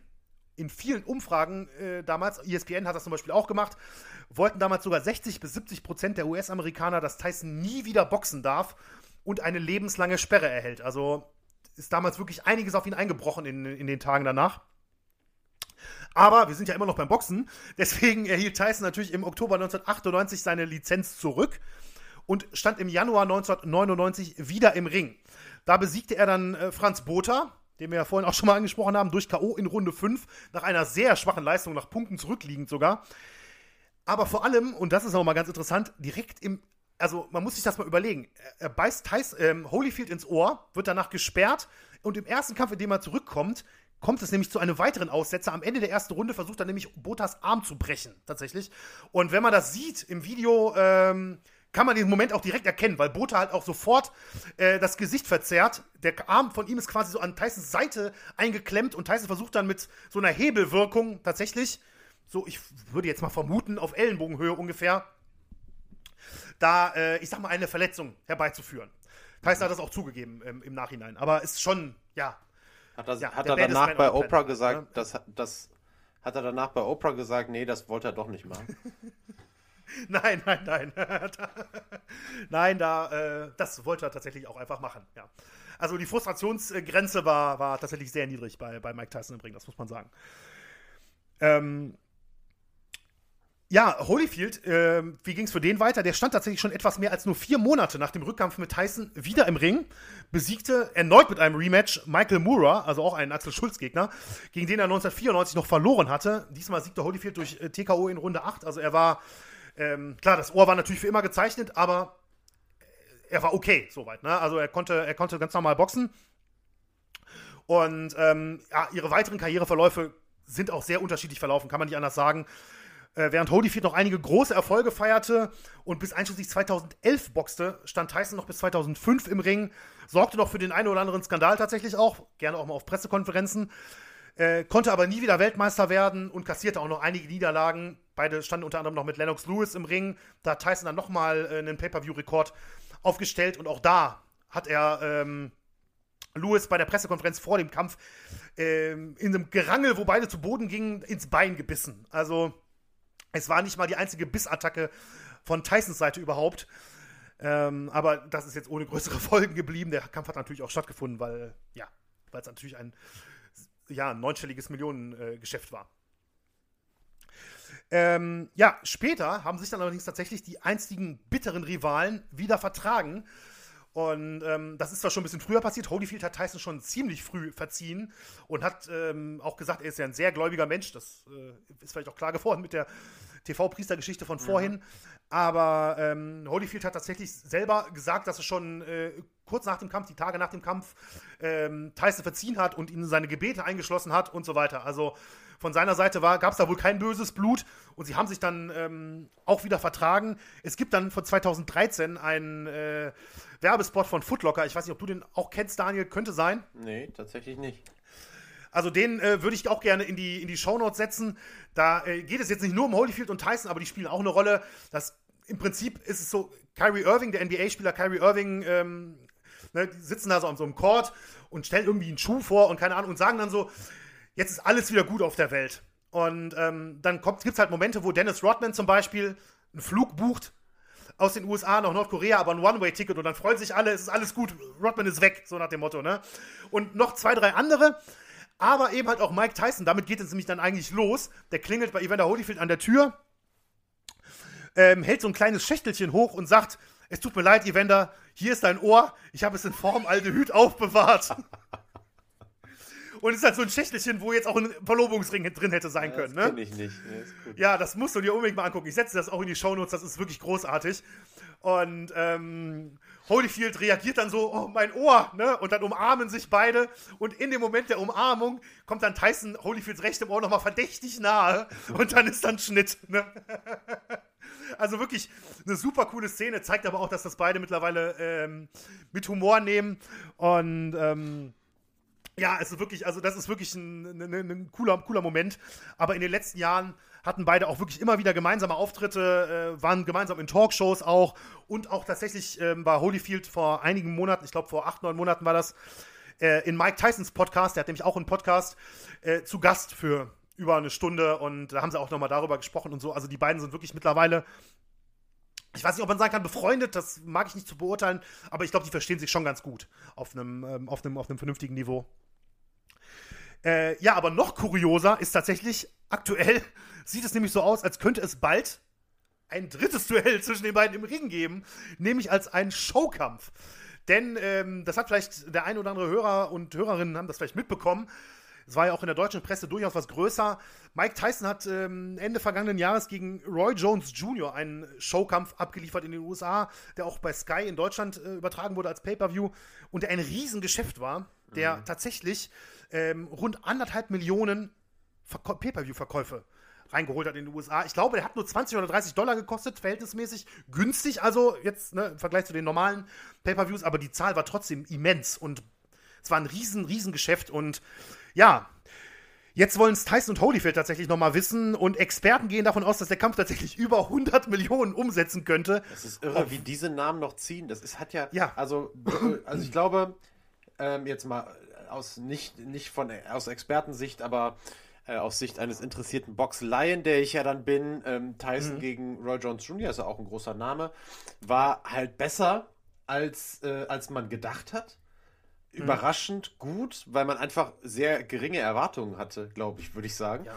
Ja. Und aber natürlich, wenn, wenn so ein Geschäft damit gemacht wird, wenn diese, wenn diese alten Namen noch so ziehen, da kann man ja, da muss man ja nicht lange warten, ist völlig logisch dass, dass dieses Geschäftsmodell so lange jetzt ausgefrungen wird, wie sich Leute finden, die sich nochmal in den Ring stellen. Ganz klar. Ganz genau, ganz genau. Ja, absolut. Und ähm, da spielt es auch keine Rolle, dass Holyfield mittlerweile 58 ist und Tyson 54. Aber man muss auch sagen, du hast es vorhin mal kurz angesprochen, jo. wenn man mal bei Holyfield vorbeiguckt, also, der ist schon noch ganz schön fit für 58-Jährigen. Also.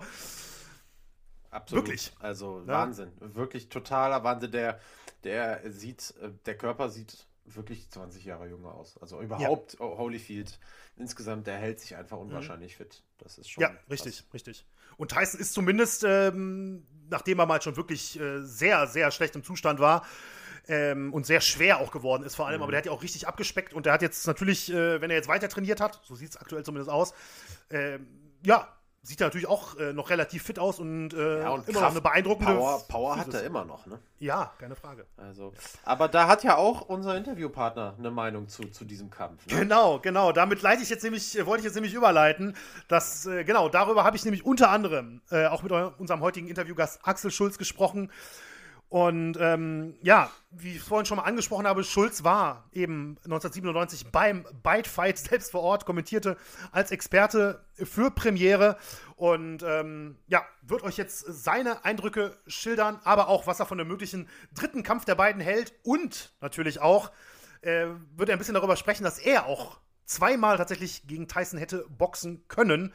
Warum das nicht zustande gekommen ist, äh, das erfahrt ihr auch jetzt. Nach ähm, Steps heißt jetzt der Song, wieder ein neuer Song von unserem Kollegen Mick. Und dann gibt es das Interview mit Axel Schulz.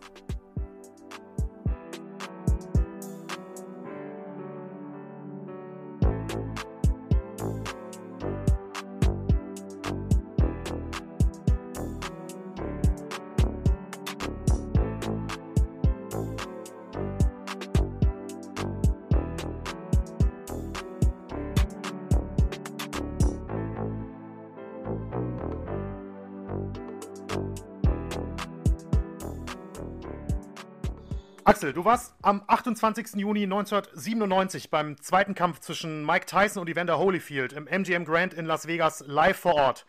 Erstmal allgemein gefragt, wie groß war der Kampf damals? Ja, das war natürlich ein Riesenhype. Also das war eines der größten, sag mal, Rematches, äh, was man in der Geschichte sehen wollte oder zur damaligen Zeit sehen wollte. Und äh, deswegen war da natürlich eine riesen, riesen Spannung und ein riesen Druck da auf dem Kessel. Mhm. Was hat Tyson und Holyfield äh, ausgezeichnet, so in deinen Augen? Ja, bei Tyson natürlich die Schnelligkeit, die Schlaghärte, die Explosivität und Holyfield eigentlich ähnlich. Also ist, äh, sag mal, ein sehr robuster Kämpfer gewesen, hat, äh, sag mal, mit, äh, mit, seiner, mit seiner Technik alles umgesetzt und versucht, alles umzusetzen und durchgesetzt. Also war er einer der erfolgreichsten Boxer unserer Zeit. Also beide. Ähm, Im Ring selbst passierte dann ja in Runde 3 etwas Unglaubliches, muss man ja, muss man ja eigentlich sagen.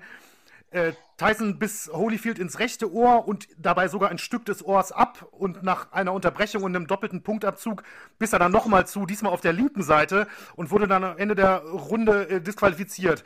Wie hast du das erlebt und konntest du überhaupt glauben, was da gerade passiert ist? Ja, äh, der hat ja ein bisschen ein Vorspiel gehabt. Also Holyfield ist ja dafür bekannt, dass er im Prinzip viele Kopfstöße macht. Also das heißt, er schlägt am Kopf mit Absicht vorbei vom Gegner und dementsprechend rutscht er natürlich ran. Äh, die Köpfe knallen zusammen. Und das hat Holyfield ziemlich bewusst gemacht bei vielen Kämpfen, vielen seiner Kämpfe. Mhm. Und das hatte Mike Tyson schon in der ersten Runde dem Ringrichter gesagt, dass er eben halt äh, mit einem Kopfstoß sozusagen ihn verletzen wollte und, und würde.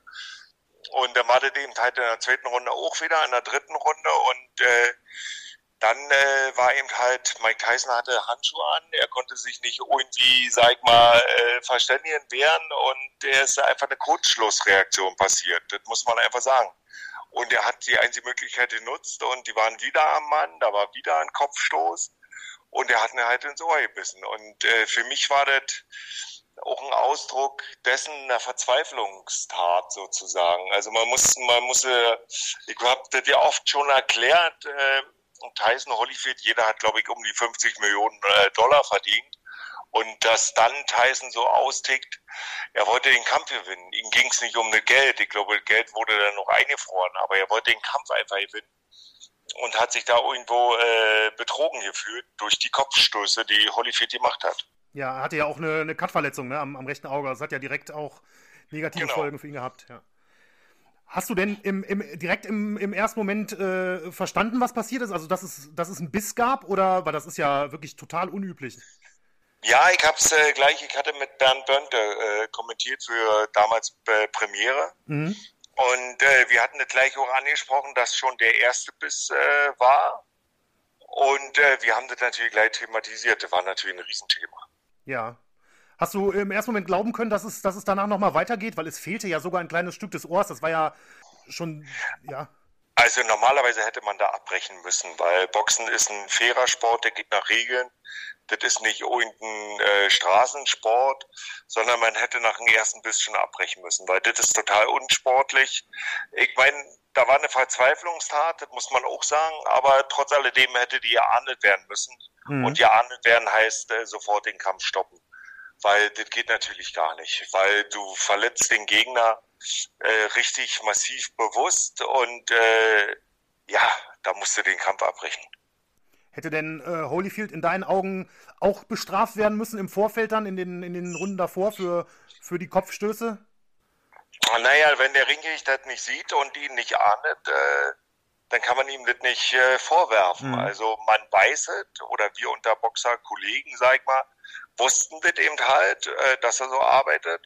Und Mike Tyson äh, hat sie eben halt zu spüren bekommen und wahrscheinlich schon im ersten Kampf. Und aufgrund dessen, äh, dass der Geringrichter eben halt nicht gesehen hat oder er wollte es nicht sehen, man weiß es nicht, man kann das ja nicht unterstellen, ist Tyson natürlich durchgedreht. Mhm, verstehe. Es gab ja dann auch nach der Disqualifikation, er wurde ja dann zum Ende der dritten Runde nach dem zweiten Biss äh, disqualifiziert, dann gab es ja auch nochmal äh, wilde Szenen und Tyson musste ja im Ring auch mehrmals da zurückgehalten werden. Wie hast du das erlebt, gerade in der Halle? Wie war da so die, die Atmosphäre? Ja, das war eine wahnsinnige Stimmung. Also ich glaube, nach dem Kampf wurde auch so ja noch einer erschossen draußen auf der Straße. Also da war schon, äh, da war schon richtiger, äh, sozusagen ein richtiger Kampf auch außerhalb des Rings, was natürlich auch nicht schön ist unbedingt. Mhm ist ja auch in Las Vegas, ähm, also auch für die, für die Hörerinnen und Hörer, die das äh, vielleicht nicht kennen, jetzt gerade so im MGM Grand, wenn man raus aus der Halle kommt, ist man ja direkt im Casino. Also das ist ja nicht, ähm, wie man das jetzt in Deutschland kennt, dass man dann erstmal irgendwie ja. wirklich draußen ist. Ähm, wie wie war es da? Hast du da noch irgendwelche komischen Szenen erlebt oder habt ihr da gar nicht wirklich äh, zu tun gehabt im Casino? Nee, wir hatten im Casino nichts zu tun. Also es sind ja, ich sag mal, die Halle ist ja im hinter den Casinos mhm. eben halt, wie du schon sagtest. Und wir hatten ja die Übertragung noch gehabt, das lief äh, weit bis nach einer Stunde. Wir haben noch die Pressekonferenzen abgewartet, dass man da noch was erfahren könnte, was passiert. Weil keiner wusste ja, was, was genau passiert, ob vielleicht ein dritter Kampf angeordnet wird oder ob man wie man die Strafen macht. Ich glaube, Tysons Geld wurde erstmal eingefroren, aber wie gerade vorhin schon sagte, darum ging es ihm ja nicht, sondern er wollte einfach Gerechtigkeit haben. Und äh, dementsprechend äh, waren wir natürlich noch ganz, ganz lange in der Halle drin. Mhm, verstehe. Wie, wie hast du Tyson auf der, auf der Pressekonferenz erlebt? Ja, natürlich wüt und äh, komplett durcheinander gebracht. Also, weil das ist ja eine Kurzschlussreaktion, ja, die macht man ja, äh, ja, das war schon heftig. Ähm, er ist ja auch jemand gewesen, der ja öfters natürlich in seiner Karriere mit äh, diversen äh, Fehltritten auch auf, äh, aufgefallen ist. Ähm, wie, wie schätzt du Mike Tyson eigentlich so als, als Mensch ein? Du hast ihn ja bestimmt auch mal kennengelernt in, der, in deiner Zeit in den 90ern vor allem. Ja, ich hatte ihn äh, ein paar Mal live getroffen auch. Wir sollten ja auch zweimal gegeneinander kämpfen. Mhm. Und äh, ich muss sagen, ja, das ist natürlich erst mit 19 Jahren der jüngste Schwergewichtsweltmeister geworden. Das ist natürlich äh, gigantisch, was da auf dem eine, eine äh, los war oder eingestoßen ist oder eingebrochen ist und dass man dann vielleicht so durchdreht in allen und nicht ganz klar im Kopf ist, ist vielleicht auch verständlich. Also von der Seite her hat er aber, wenn er am Ring stand, eben halt alles gegeben und wollte unbedingt gewinnen. Ja, ähm, du hast es gerade selber angesprochen, du solltest auch zweimal gegen ihn boxen. Du warst ja selbst in den 90ern auch in drei WM-Kämpfen im Ring. Warum kam es aber nie zu einem Kampf gegen Tyson oder vielleicht auch gegen Holyfield? Äh, beim ersten Kampf äh, ist Knall, äh, Tyson in den Knast gegangen.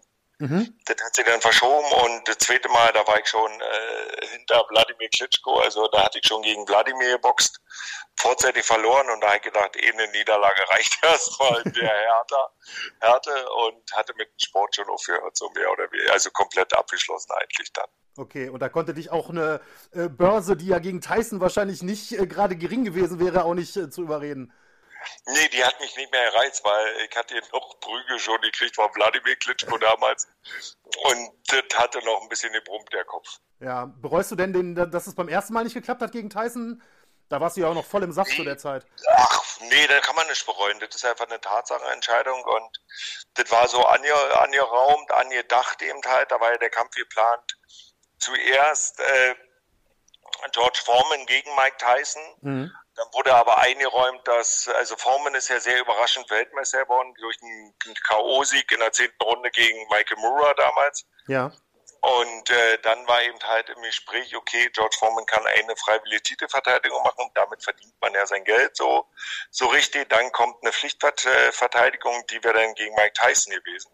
Und darauf hat schon alles gewartet, alles hingearbeitet. Und dann war eben halt, äh, sag mal, der Kampf Schulz, also Foreman gegen Schulz.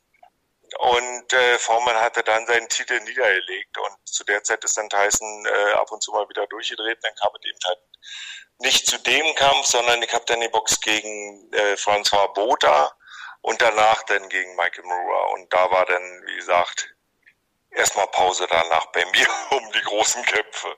Verstehe. Ähm, jetzt relativ aktuell, äh, Tyson war ja nochmal im Ring jetzt in einem Showkampf gegen äh, Roy Jones vor einigen Wochen. Jetzt gibt es ja ziemliche Diskussionen, dass es nochmal einen dritten Kampf gegen Holyfield geben könnte, der auch jetzt gesagt hat, die wären wohl relativ weit schon in den Verhandlungen für so einen Showkampf. Würdest du das gerne sehen? Wie siehst du sowas grundsätzlich? Ja, also ich äh, war ja auch dafür, dass sie das machen können oder sollen oder wollen, wie man das auch immer ausdrückt. Also die meisten waren ja alle dagegen, Gesundheitsprobleme und was auch immer für einen Schwachsinn. Aber ich denke, jeder ist für sein Leben selbst verantwortlich und ob das Mike Tyson ist, Holyfield oder ich bitte bin oder wer auch immer, der mal jahrelang nur Leistungssport gemacht hat, der kann eben halt nur kämpfen und Leistungssport machen. Und dementsprechend äh, ist Tyson ja viel unterwegs auch. Und äh, ich merke es ja schon bei mir, wenn eben halt irgendwelche großen Kämpfe sind. Äh, da wirst du ja doch äh, mal drauf angesprochen und dann äh, wird natürlich immer gesagt, komm, den schlägst du da auch noch oder den würdest du da auch noch schaffen. Und so wird es dann bei Tyson auch gewesen sein, dass man gesagt hat, Mann, da kommt wieder der Ehrgeiz durch. Er hat ja erstmal trainiert, erstmal ohne große Ziel, sondern einfach, ob es noch geht. Da, das fand ich schon toll. Und dass das dann wieder äh, bei rausgekommen ist, sag ich mal, in acht Runden über zwei Minuten, was man wirklich hinkriegt, fand ich gut, weil viele haben gemeckert, aber niemand wurde betrogen. Ich sag mal, der ganze Kampfabend hat gebracht 30 Millionen. 10 Millionen hat Tyson verdient, 10 Millionen hat Roy Jones verdient und 10, 10 Millionen hat der Veranstalter verdient. Also dementsprechend war das ja eine Pay-Per-View-Veranstaltung, wo jeder entweder einbuchen konnte, wollte, sollte. Mhm. Und das war ja keine Pflichtveranstaltung, wie ob wir jetzt ARD und ZDF bezahlen müssen. Also insofern war das ja alles freiwillig und war völlig legitim und ich fand es gut. Und jetzt zu deiner Frage, ich würde es gut finden, nochmal einen Kampf zu machen. Äh, Holyfield gegen Tyson, weil das schon interessant. Einfach die beiden äh, älteren Herren eben halt im Ring zu sehen, was sie so drauf haben. Und ich glaube schon, dass da äh, Holyfield ist sehr, sehr fit, was ich so an Bildern sehe oder ob das jetzt Facebook oder Instagram ist, was da äh, Holyfield ackert, macht und tut. Der liebt den Sport, der liebt den Sport und finde ich eine geile Geschichte. Mhm. Weil damit drückst du natürlich auch wieder das aktuelle Boxen ein bisschen in Deutschland, äh, sag mal, ins Gespräch. Ja, und die beiden haben sich ja, glaube ich, auch äh, ganz gut vertragen wieder in den, in den letzten Jahren. Ne? Also die verstehen sich ganz gut, wenn die sich, wenn die sich mal treffen. Genau. Ja. Also ähm, äh, Tyson hat sich ja dann entschuldigt, die waren in Fernsehsendungen zusammen. Da wurden T-Shirt-Verkäufe gemacht mit äh, Holyfields Ohr und weiß ich was. Und das war eine coole Sache. Warum denn nicht? Ja. Alles klar, ja, vielleicht sehen wir sie tatsächlich ähm, jetzt dann fast 25 Jahre später nochmal noch mal gemeinsam im Ring jetzt in den nächsten Monaten. Also ich würde mich freuen. Okay, super. Axel, dann vielen, vielen Dank. Also äh, klasse, dass du dir die Zeit genommen hast. Sehr gern. Vielen, vielen Dank.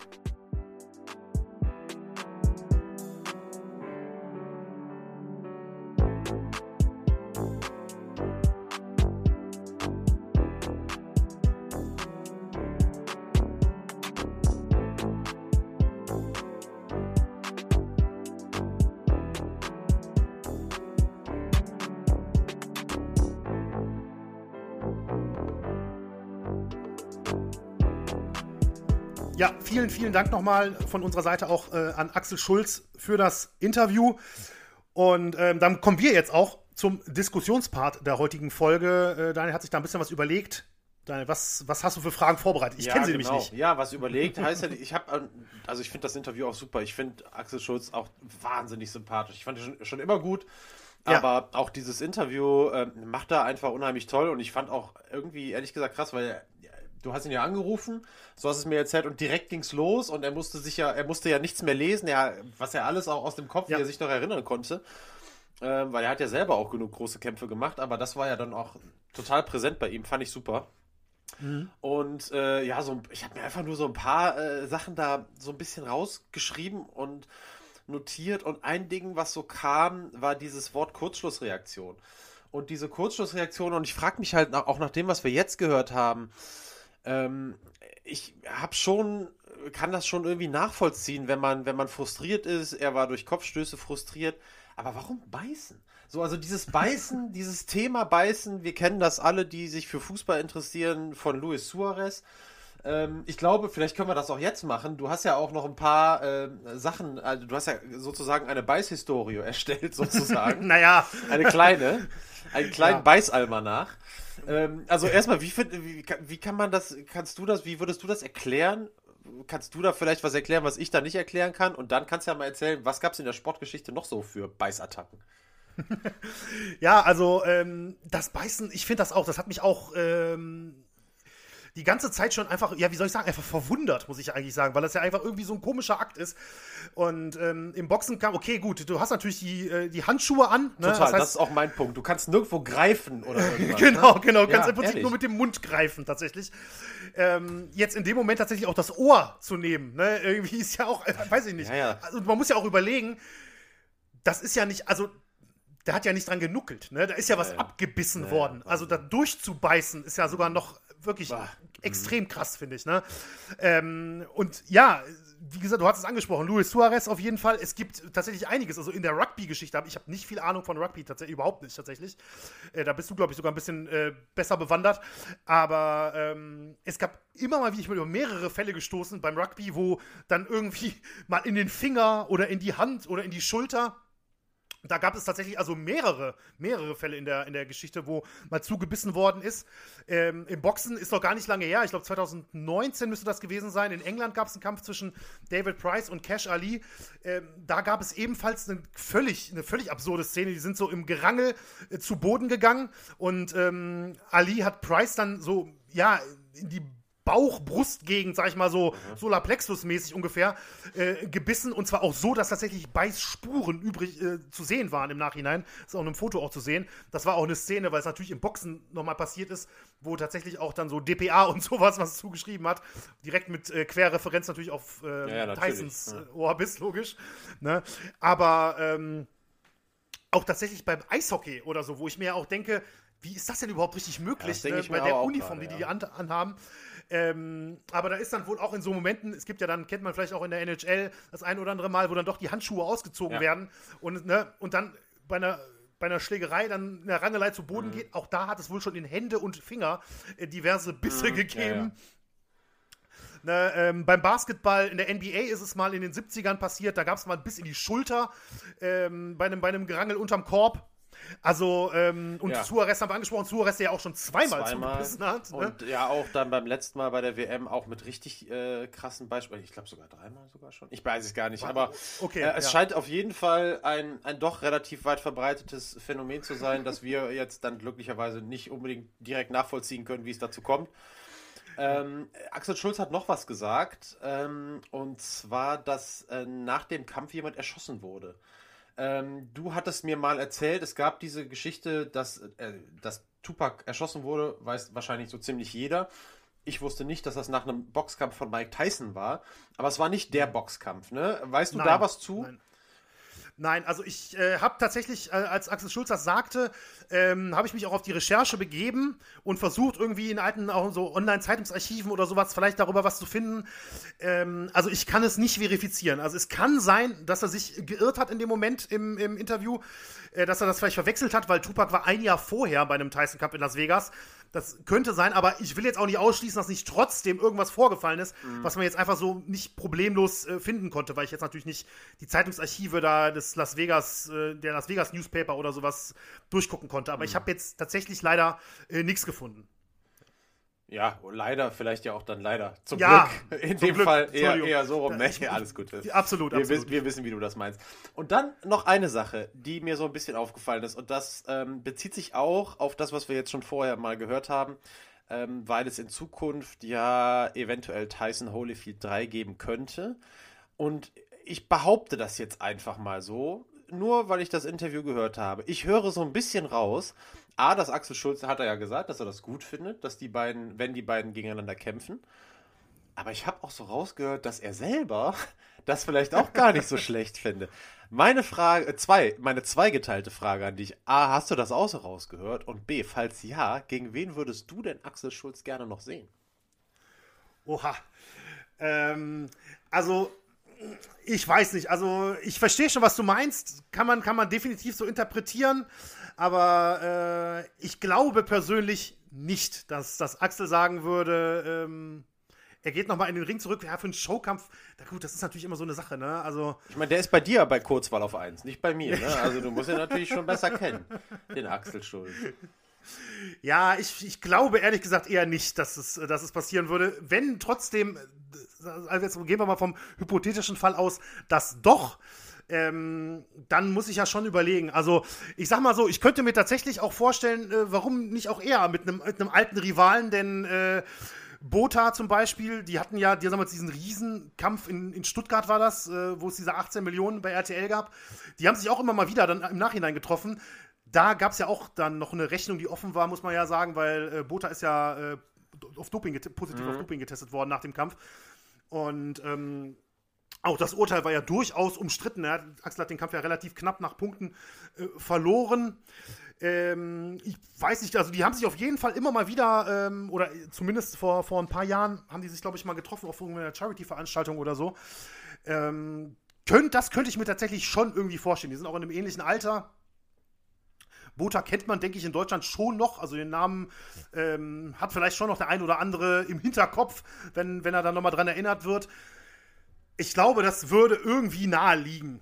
Aber äh, jetzt, wenn, wenn vom hypothetischen Fall ausgehen, aber ich glaube grundsätzlich eher, eher tatsächlich eher nicht. Ja, um das Ganze ein bisschen abzurunden, wenn ähm, Tyson Holyfield 3 kommt, wer ist, also A, wer ist dein Favorit? Und mhm. B, zu wem hältst du? Ich verrate nachher auch, zu wem ich halte. ähm, ja, mein Favorit ist äh, Holyfield, muss ich sagen. Also auf jeden Fall, der hat bis 2011 noch, äh, auch wenn er älter ist, ne, er hat bis 2011 noch auf Wettkampfniveau äh, geboxt. Tyson hat jetzt besser als ich dachte ausgesehen gegen, gegen Roy Jones, das schon, aber ich habe auch wirklich sehr niedrige Erwartungen gehabt, weil er ja einfach fürchterlichen Raubbau äh, an seinem Körper betrieben mhm. hat und er hat ja da mittlerweile diese äh, Cannabis-Farm in Kalifornien, ist ja da äh, legalisiert und äh, ich weiß nichts über seinen Konsum, aber. Man kann davon ausgehen, Media, dass er selber sein bester Kunde ist, meinst du? also, es sieht teilweise ein bisschen so, zumindest so aus, auf jeden Fall. Und ich glaube grundsätzlich, dass das Holyfield rein körperlich und physisch im besseren Zustand ist. Ähm, aber man muss natürlich auch sehen, wie, also der Jones-Kampf ist ja am Ende unentschieden ausgegangen, was völlig absurd war, weil Tyson hätte den Kampf ganz klar gewinnen müssen, mhm. wenn man jetzt ehrlich ist und ehrlich punktet. Ich glaube, dass das schon auch so ein bisschen, ne, also da will man auch keinen Verlierer sehen. Das hat ja immer noch den Show-Aspekt, auch wenn ich es grundsätzlich auch nicht so einfach finde, weil nee, Boxen nicht. ist halt, ne, mhm. also ein Show-Aspekt wäre jetzt nicht zuzuschlagen, zum Beispiel, ne, aber damit ist es ja dann kein Boxen mehr. Ähm, und von daher muss man ja so ein bisschen so einen Mittelweg finden. Aber ich glaube grundsätzlich, äh, denke ich, dass Holyfield ähm, schon der Favorit sein müsste. Aber äh, ich persönlich würde dann doch tatsächlich, ich bin relativ neutral, aber wenn ich mir entscheiden müsste, würde ich doch eher zu Tyson halten, weil, ähm, ja, Mike Tyson somit auch der Grund überhaupt ist, warum ich ähm, Boxfan geworden bin, als, als kleines Kind schon damals. Und äh, ja, das ist ein Phänomen und ein, ein Mythos, der sich auch nie so richtig verdrängen lässt. Und von daher ähm, lebt das immer noch mal so ein bisschen auf. Und deswegen würde ich schon sagen, am Ende würde ich schon zu Tyson halten. Auch wenn er ja eigentlich, wenn man so ehrlich ist, der Böse in der Geschichte ist. Ne? In der ges gesamten ja. Rivalität ist. Ne? Ja, also ich fände es ähm, nur schlüssig, wenn Holyfield auch Kampf 3 gewinnen würde. Und das wäre auch mein Wunschszenario. Ähm, habe ich gesagt Tyson oder Holyfield? Ich meine natürlich Holyfield. Holyfield hast du ja, gesagt. Dann habe ich auch das Richtige gesagt. gesagt. Ja. Nee, also ich fände das gut. Ich würde den Kampf auch sehen, aber ich muss sagen, ich wäre nicht bereit, ähm, dafür die Kohle auszugeben, sage ich ganz ehrlich. Dafür kann ich absolut nachvollziehen. Dafür ist es dann weiß ich nicht. Für mich nimmt das auch so ein bisschen den Fokus vom, ja, du siehst meine Anführungsstriche, vom richtigen mhm. Boxen. Ähm, ich meine, die Jungs sollen ihr Geld da verdienen, alles gut. Aber ähm, ja, ich gucke dann lieber auch die richtigen Boxkämpfe. Ja, es hat halt ähm, diesen besonderen Nost Nostalgiefaktor. Ja, ne? ja ich das, kann das schon verstehen. Der, gut, ja. da, der wird natürlich viele Leute ähm, das Portemonnaie öffnen lassen und das kann ich absolut nachvollziehen, aber ich bin auch hundertprozentig bei dir. Also ich werde es dann auch äh, sicherlich gucken mhm. oder so, aber ähm, ist jetzt nicht, wo ich dann wirklich drauf hinfieber oder so. Das ist einfach, da fehlt einfach dann der sportliche äh, Aspekt. Da bin ich auch einfach zu viel Sportfan grundsätzlich. Mhm. Ne? Ähm, aber es ist natürlich trotzdem also ich sehe jetzt auch, muss ich ganz ehrlich sagen, nicht wirklich viel Negatives dabei. Ähm, natürlich, um Himmels Willen, müssen natürlich beide gesund aus der Geschichte rauskommen, dass da nicht irgendwas passiert. Ja, ja. Kurzschlussreaktion, das wäre jetzt mal in den Raum, das wäre natürlich nicht gut. Aber. Stell dir das ähm, mal vor. Das ist nicht auszuschließen, oder? Jetzt mal echt, das ist nie auszuschließen, weil du sagst es beim Boxen, Showkampf ist schwierig. Stell mal vor, da kommt ein, das kann ja nur ein unabsichtlicher Kopfstoß dieses Mal von Holyfield sein. Und dann leuchten bei äh, Tyson wieder die Alarmglocken ganz rot. Wer weiß. Ja. Ja. Das, ja, ja, also natürlich, ausschießen kann man das nicht. Also auch Mike Tysons Historie, ähm, da muss man auch einfach ehrlich sein und, äh, und sagen, ausschießen kann man theoretisch nichts. Und Holyfield also, hat ja zwei Ohren. Also eins ist ja. Das stimmt. Da. Naja, das war's auf jeden Fall, würde ich sagen, Benny. Du hast uns wunderbar ja. nochmal äh, mitgenommen in die 90er Jahre zu diesem außergewöhnlichen Boxkampf. Äh, danke dafür. Äh, danke an alle Hörerinnen und Hörer, die uns heute zugehört haben, die dann in zwei Wochen hoffentlich wieder dabei sind. Thema kennen wir. Ich habe mir gar keine Gedanken darüber gemacht, ob wir, ähm, ob wir einen Tipp geben. Ähm, da bin ich jetzt sehr schlecht vorbereitet, Benny. ähm, deswegen weißt du was. Ich letzte Woche. Ja, ja egal. Ja, da, da, da haben wir es ja noch gerettet irgendwie. Ja. Das wird mir dieses Mal nicht gelingen. Ist aber nicht so schlimm. Ihr werdet alle dann in zwei Wochen wissen, worum es geht. Ähm, und ich freue mich schon wieder drauf. Ich fand irgendwie, wir, wir verbringen ja 90 Prozent der Zeit zu Hause. Ich fand trotzdem, ähm, die zwei Wochen äh, bis zu unserer nächsten Aufnahme gingen irgendwie schnell vorbei. Und das äh, freut mich immer, wenn ich mit dir diesen ja. Podcast machen kann. Danke, Benny. Und ähm, danke an euch alle nochmal. Danke mal. auch nochmal und, und auch nochmal an Axel Schulz yes, auf jeden Fall. Auf ja. jeden Fall. The Man, the Legend. ähm, nee, super. Das war echt klasse. Und äh, ja, bleibt uns treu, folgt uns auf den sozialen Kanälen, lasst uns gerne eine Bewertung bei iTunes da und seid beim nächsten Mal wieder mit dabei. Vielen Dank an euch alle und bis dahin. Tschüss. Vielen Dank. Tschüss.